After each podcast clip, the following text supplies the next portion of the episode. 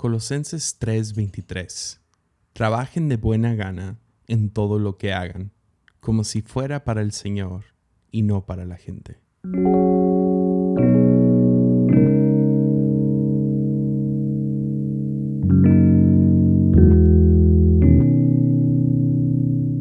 Flojera. en la definición del diccionario nos dice que es la falta de fuerza física o moral. Una persona floja también puede ser descrita como perezosa, negligente, descuidado, holgazán, ocioso. si les soy sincero, flojera es una de mis debilidades más grandes en la vida. O sea, todas las semanas paso por mucho conflicto interno de tener que cumplir con una tarea y al mismo tiempo procrastinando todo mi tiempo. Encuentro fantaseando con esos días donde el calendario no tienes nada y ah, no tienes nada que hacer, estás en pijamas, viendo la televisión, comiendo todos los carbohidratos posibles. Ah, un día donde simplemente puedo ser flojo, donde no hay responsabilidades, donde no hay nada que hacer, donde puedo aventarme los 10 episodios de toda la temporada de tal serie, ¿me entiendes? Y uh, no, me malinterpreten, me encanta lo que hago y trabajo duro por cumplirlo, uh, pero sigue siendo trabajo. y hay algo especial con poder tomar un tiempo libre, con poder descansar, con poder ser flojo, ¿no? Pero siempre he sentido que esta flojera, pereza, no era yo, como si era una enfermedad crónica, ¿me entiendes? Como algo con lo que siempre estoy luchando y no he encontrado el remedio. Pensando, no sé, considerando mi, mi, infancia, no sé si fui criado de cierta manera o, no sé, por ser consentido por la sociedad contemporánea de todos los comerciales que, que te echan en la cara o las tecnologías que hacen tanto trabajo tan fácil no sé, me sentía enfermo porque no podía extraer la flojera de mi vida. Ahora, me, encontré, si, si contemplo por qué hago el trabajo, encuentro que muchas de mis motivaciones para trabajar vienen de, nacen del el miedo del fracaso convertirme en un vagabundo. Ahora, podrías recibir ayuda de tus padres o algún familiar o aún recibir una herencia enorme, pero en algún momento todos tenemos que aprender a trabajar para sustentar nuestras vidas. Decepcionar a otros también termina siendo otra motivación y o encontrar, no sé, trabajos que no se sienten como trabajos por un rato, ¿no? Ah, nunca, nunca subestimes el poder del miedo a decepcionar a tu madre. O sea, hay muchas motivaciones por las cuales hacemos nuestro trabajo. Y está bien si, si eso te lleva a cumplir con el día y proveer pan para tu casa. Pero Colosenses nos dice que trabajemos de buena gana en todo lo que hagamos y que la motivación sea para el Señor. Que estamos haciendo todo lo que hacemos como un llamado, verlo como un propósito, verlo como si Dios nos mandó hacer esta tarea. Pero ves, la mayoría de la gente considera trabajo duro es una virtud y que a lo mejor la flojera es, no sé, es, algo malo, es, como yo lo, como lo dije hace rato, es como una enfermedad, algo que, que no importa cuánto café tome, siempre estoy, no sé, mirando a mi sofá y queriendo acostarme un rato.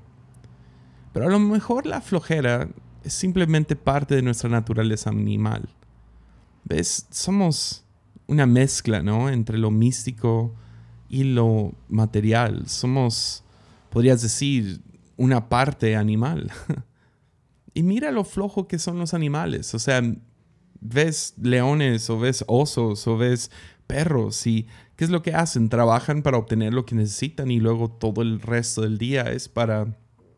Es tiempo libre, no los ves creando alguna algún proyecto. Claro que hay excepción y hay dos, tres animales que a lo mejor sí trabajan creativamente, pero la mayoría de animales son bastante flojos. Entonces podrías decirlo así, el trabajo duro es una virtud, pero flojera, pereza, es simplemente parte de nuestra naturaleza animal. Pero existen teorías que implican que sí existe virtud en la pereza y en el tiempo libre. O sea, podría, podría irme a otra parte de la Biblia. En Eclesiastes 7:11 nos dice que la sabiduría es aún mejor cuando uno tiene dinero. ¿Qué implica eso? Cuando tienes el tiempo, no tienes que estar distraído, ah, trabajando y, no sé, haciendo el pan, ¿no? Para traer a casa, eh, yendo a conseguir la provisión que necesitas del día. Si tú tienes el dinero y tienes la provisión que necesitas, eso complementa la sabiduría. Entonces, por alguna de alguna manera está diciendo, la sabiduría es aún mejor cuando tienes tiempo libre.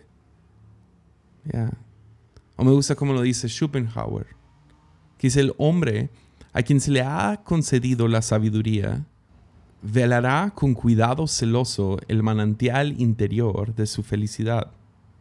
Para eso se necesita independencia y ocio. Tiempo libre.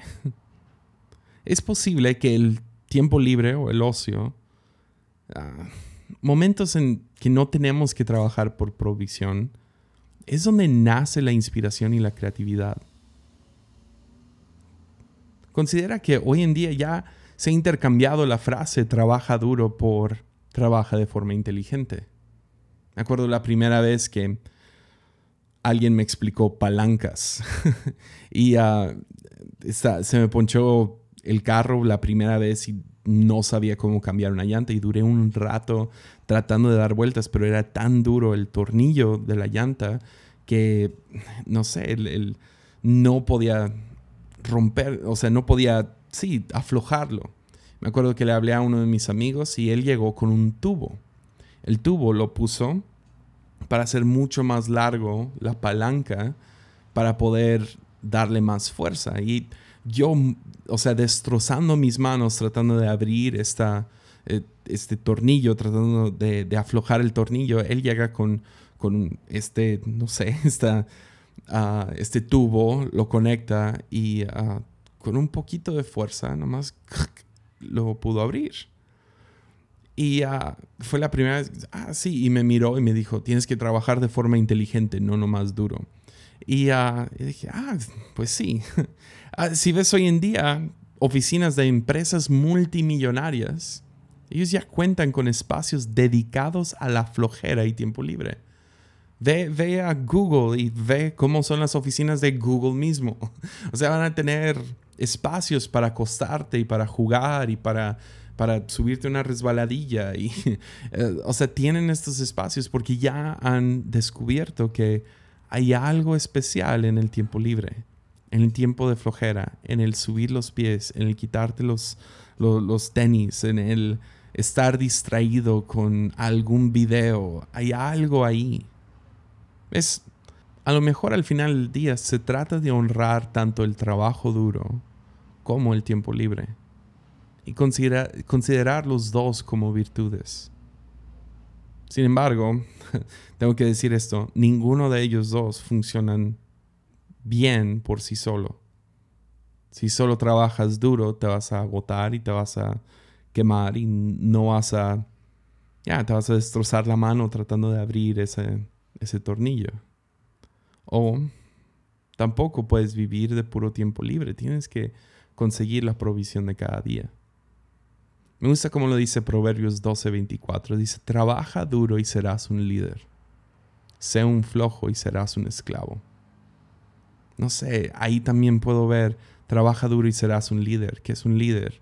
Es alguien que, que, delega responsabilidad y delega autoridad. ¿Para qué? Para poder tener tiempo libre. Sé un flojo y serás un esclavo. Esclavo, esclavo quién es? Esclavo es alguien que vive de trabajo forzoso.